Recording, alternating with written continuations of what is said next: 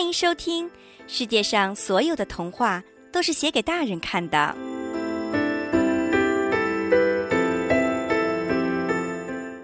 雨夜。刚才站在天桥下面躲雨的时候，我骂了三句脏话，一句中文，一句英文，还有一句家乡话。我把自己全身的口袋摸了个遍。不仅没有找到钱包，还把一些原本并不湿的东西给弄湿了。我很沮丧地回忆了一下自己从机场坐地铁，再转公交到这里的整个过程，还是没有想起来自己究竟把那个要命的亲爹给丢在哪个桃花盛开的地方了。其实说到底，失去本身并不是一件令人多么痛苦的事情，真正令人难以接受的一点，在于我并不知道自己究竟失去了什么。并且是在何时以什么方式失去的？就像我现在，不仅记不清楚自己究竟怎么把钱包丢了，丢在哪儿了，甚至连钱包里具体有什么东西都想不起来了。不过可以肯定的是，身份证、银行卡之类硬邦邦的东西都已经随着钱包一并壮烈牺牲了，只有不知何时落在包里的二百五十五块钱现金侥幸生还。这笔钱说多不多，说少不少，但对我而言，好歹也算是个安慰。见雨丝毫都没有停下来的意思，我一路小跑到了街对面，沿路开始寻觅可以不用身份证就能住一晚的地方。好不容易找到一个挂着八十八元特价房牌子的旅店，顺着又矮又窄的门望上去，窄小的楼梯间有点昏暗，不知通向何方。我挠了挠后脑勺，想着恐怖片的情形，心里不由得发怵。但犹豫了片刻之后，我还是小心翼翼地走了上去，心想：反正自己现在除了二百五十五块钱，也没什么可以失去的了。我的命也不值钱，童真也早就没了。绕了两个弯，来到前台，里面坐着一个抱小孩的胖女人，孩子已经入睡了。他则一边神情专注地看着电视，一边用空出来的一只手来嗑瓜子，专心致志到都没有发现自己已经嗑了孩子一身瓜子皮了。嗯，那个，请问有没有特价房啊？我特意压低了声音问他。嗯，没啦，特价房就两间。他亮着嗓门回答我。孩子没有被吵醒，反而把我吓了一跳。嗯，那还有多少钱的房间呢？单间小床房一百二，大床房一百八，小床房也没了，现在只剩一百八的了。我脑子里盘算着二百五十五块钱以内的加减法，觉得实在是肉痛。现在身上剩这么点保命的钱，可得精打细算。于是我只好硬着头皮，小声的和他讲价：“哎，老板呐。”你看都这么晚了，便宜点好吗？我今天钱包丢了，现在身上只剩下一百来块钱了。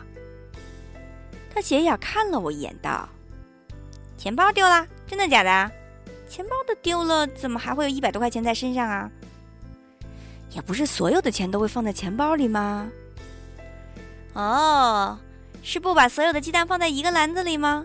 哼，还蛮有生意头脑的小伙子。”他敏锐地看穿了我颤抖的灵魂，冷笑两声，从抽屉里掏出一本收据来，一边写一边对我说：“就算你小床房的钱吧，一百二，押金三十，身份证拿出来。”和钱包一起丢了，我满脸陪笑道：“你怎么不连人一起丢了呢？哎呀，算了算了算了，我拿别人的身份证给你登记一下吧。”哎，谢谢谢谢谢谢。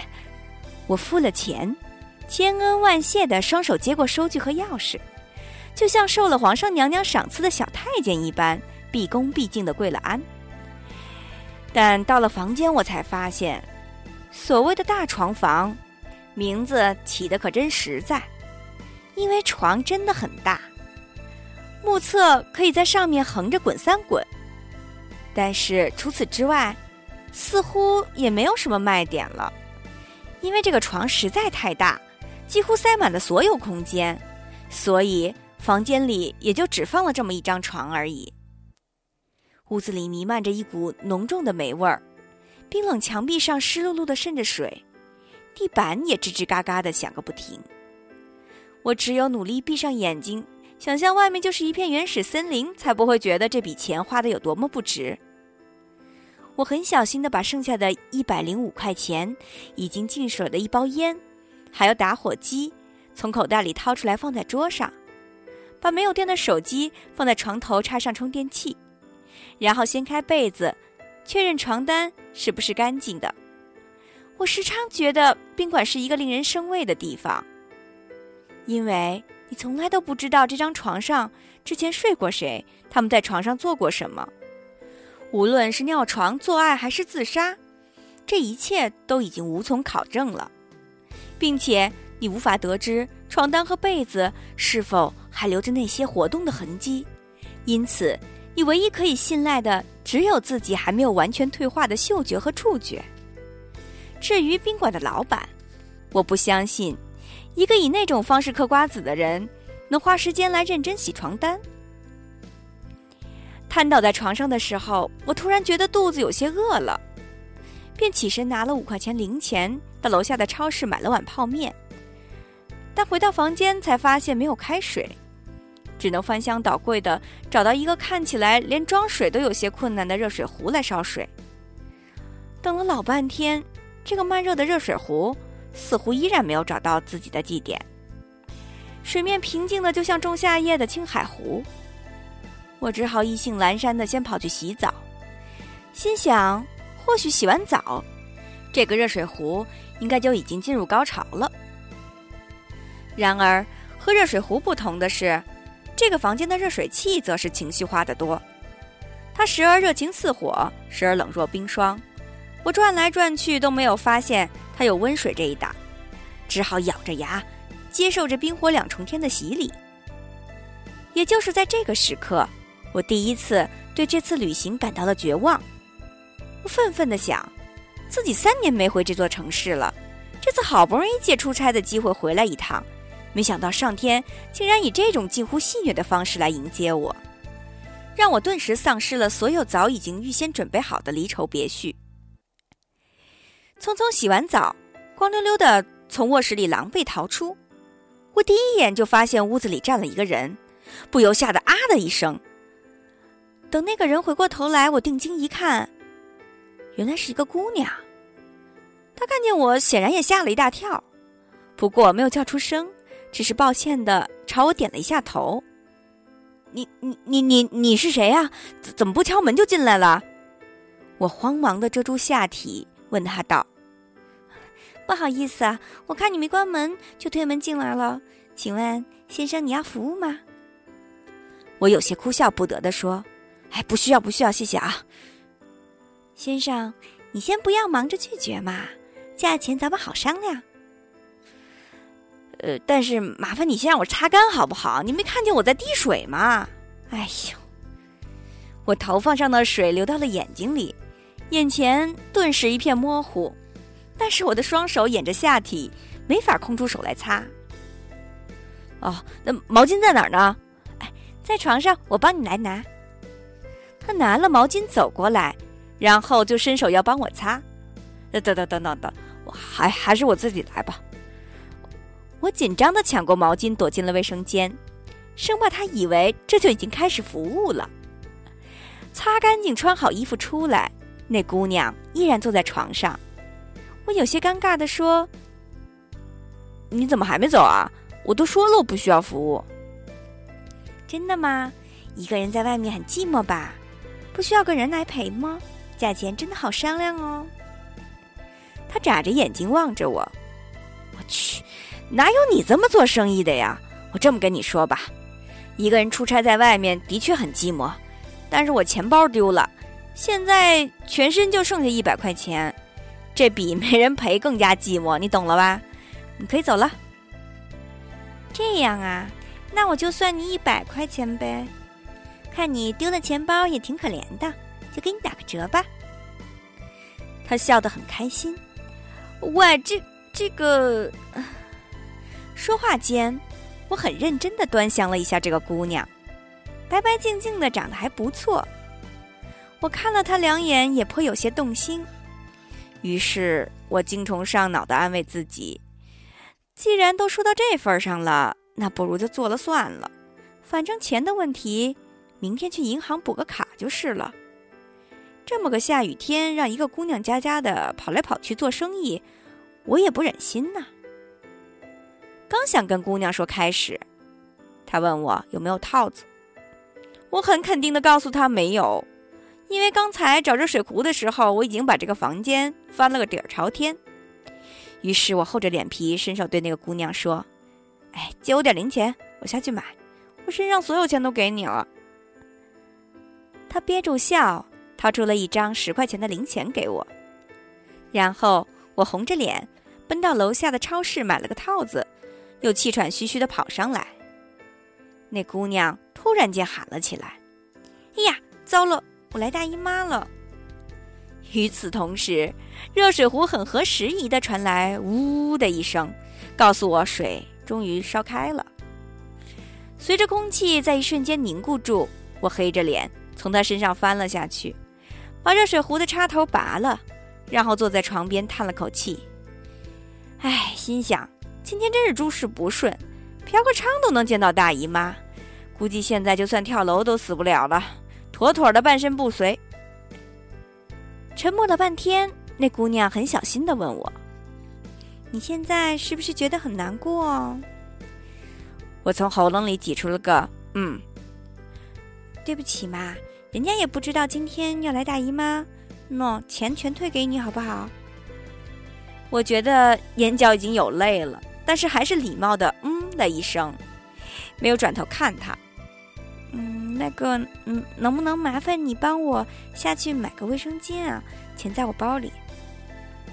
我终于忍不住回头瞪了他一眼，他很委屈的咬了一下被子，露出和刚才一样无辜的神情。然后我也没办法再说什么，只好起身穿上衣服，再次走出门去。一边走一边气愤地想：一个小姐还卖什么萌呢？到超市买完卫生巾结账的时候，我都不忍直视收银员的眼神。毕竟他这个晚上已经看到我第三次了，一定能从我所买的三样东西中读出一个曲折的故事。他找零钱的时候还不怀好意地朝我笑了一下。就像目睹了一个欲望从诞生到破灭的伟大历程。回到房间，我把卫生巾递给了姑娘，她接着就钻到了卫生间里去了。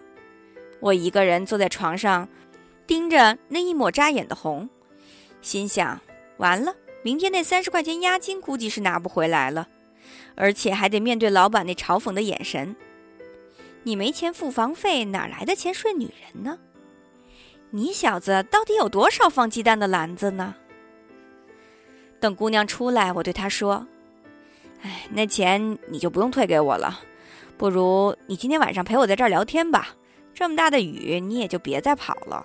反正你大姨妈来了也做不了生意啊。”那个姑娘很开心的点了点头，然后又自来熟的钻到了被窝里来。她问我是哪里人，到这里做什么。其实我之前在这个城市读书，后来毕业就离开了，一晃三年了吧。这次刚好出差路过这儿。你之前在这里读书啊？你是 A 大的吗？是啊。啊，我也是 A 大的。你不是吧？我觉得有些匪夷所思。是的呢，学长好。他很开心的就要往我肩膀上靠，吓得我连忙推开了他。等等等等等，等一下，你大几啊？大三呢。哦，想我四姐，为什么想到出来就做这行啊？因为来钱快呀，女大学生听起来是不是很诱惑？那还不如求包养啊，来钱更快更轻松呢。但是我有男朋友呀，男朋友？是啊，大我一届，也是学长哦。我把头埋进了枕头，很认真的试图弄清楚里面的逻辑。哎，纠结那么多干什么？做人嘛，活得单纯点，没压力呀。他从包里掏出根烟来，然后自顾自的抽了起来。我瞟了一眼他手里的烟，这烟是我上大学时候抽过的，是女士烟，细细长长的，薄荷味很浓，抽起来就像吃糖一样。我偶尔觉得好玩，也抽两根。后来听说这玩意儿杀精，于是打死我都不再抽了。他抽了两口，左顾右盼地找烟灰缸，见床头放着一碗打开的泡面，直接就把烟灰弹在了里面。我愣了一下，尖叫着扑了上去，但是为时已晚。你个混蛋，这是我的晚饭呐！我一脸怨念的盯着他，做出了一个要把他掐死的动作。哎呀，对不起啊，我以我以为你吃过了呢。吃过了，我烧水干嘛呀？嗯，好嘛，再去买一包就是了，不要在意这些细节啦。我来请客。不了，楼下超市那收银员都看见我三回了，我不想让他看见我第四次。好吧，但学长你不饿吗？哎，你别叫我学长，我听着怪别扭的。好吧，师兄。我一脸阴霾的穿好衣服，走到窗边，拉开窗帘。外面淅淅沥沥的雨还在下个不停，把关于整个城市的回忆都给藏在了一片虚幻和朦胧之中。我忽然回忆起那个夜晚，抱着他躺在学校外的一家小旅馆中，那时窗外的雨也恰如今夜一般。当我进入他的身体的时候。他颤抖着说：“会永远爱我。”但是，多年之后的今天，尽管一切景致都恍若当初，却已经变成了一个永恒的悖论。师兄，你在想什么呢？没什么，想起一个人而已。我吸了一下鼻子，在这儿待着怪闷的，不如我们去吃烧烤吧。这么大的雨，去哪儿吃烧烤啊？我知道一个地方，一起去吧，师兄。好吧，呃，你还是叫学长吧。师兄比学长听起来更怪。我本来想拒绝，但肚子饿得实在不行，只好勉强同意了。他利索的穿上了衣服，拉着我就出了门。走到楼底下，他从包里掏出一把伞，我拿过伞搂着他，我们就这样一脚深一脚浅的走进了雨里。尽管每一步都小心翼翼。但心里莫名有了一种别样的兴奋和喜悦。记得自己还在学校的时候，我半夜也经常这么溜出来吃烧烤、聊天、刷夜。无论是哥们儿还是女人，那时候的心情都是令人难忘的。可是，似乎已经很久都没有再体验过这样的生活了。到烧烤摊点完东西，我们坐在遮雨棚下面聊了起来。话说做这行挺辛苦的吧？我问他道：“是啊，主要是不知道会遇到什么样的客人，有的时候会有很奇葩的经历。比如呢？我前段时间去宾馆接了个生意，房间里有两个男人。一开始我不太愿意，但看他们给的钱挺多的，我就勉强同意了。没想到做完之后，他们觉得时间还早，就拉我跟他们一起玩斗地主。”结果玩了两个小时，好不容易赚到的钱又输的差不多了，哈哈哈，还真有这种事儿啊！也许人家事先就计划好了呢。我刚喝了一口啤酒，差一点就喷了出来。是呢，总是留着炸弹专门炸我。这哪是斗地主啊，这简直是斗嫖客嘛！呵呵，对呀。哎，话说学长，你是做什么的？哎，无非就是替人卖命呗，每天东跑西奔的。我叹了一口气道：“你之前不是在这个城市吗？为什么毕业之后选择离开呀？”呃，为了一个女人。她去了你现在工作的那个城市吗？不是，我曾经和她约定了毕业之后一起留在这儿，然后结婚。但是她最终还是离开了我。所以，我后来选择离开了这座城市，因为这里有太多和他有关的记忆了。那他现在在哪儿呢？我也不知道。我现在几乎忘记他的长相和关于他的事情了。离开这里之后，我工作的很辛苦，夜里也经常失眠，记忆力也开始变得差了起来。我已经完全都不记得自己离开时候的任何细节了。他听完，沉默了良久，然后说：“那你以后还会回到这里吗？”我不知道，也许有一天会吧。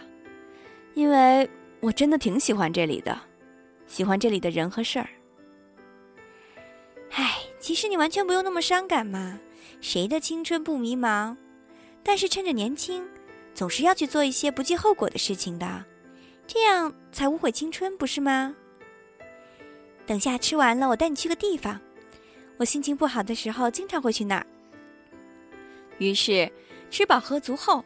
他带着我来到一栋还没有建好的大楼，拉着我气喘吁吁地爬到三楼，然后我们就这样坐在楼层边上，一边看着雨，一边聊着天，任空气中弥漫着潮湿的浪漫。已经很久没这么开心过了，这样的一个夜晚，勾起了太多曾经的回忆，以及关于这座城市所有的温存。我看着这个姑娘的侧脸。这个画面既熟悉又陌生，时空交错成一个重叠的剪影。在多年之后，这个朦胧的雨夜冲刷走了那个没有结局的故事。我想，我并不是怀念他吧，只是怀念当时的那个心情，怀念那些回不去的旧时光吧。呃，真是要谢谢你，我想。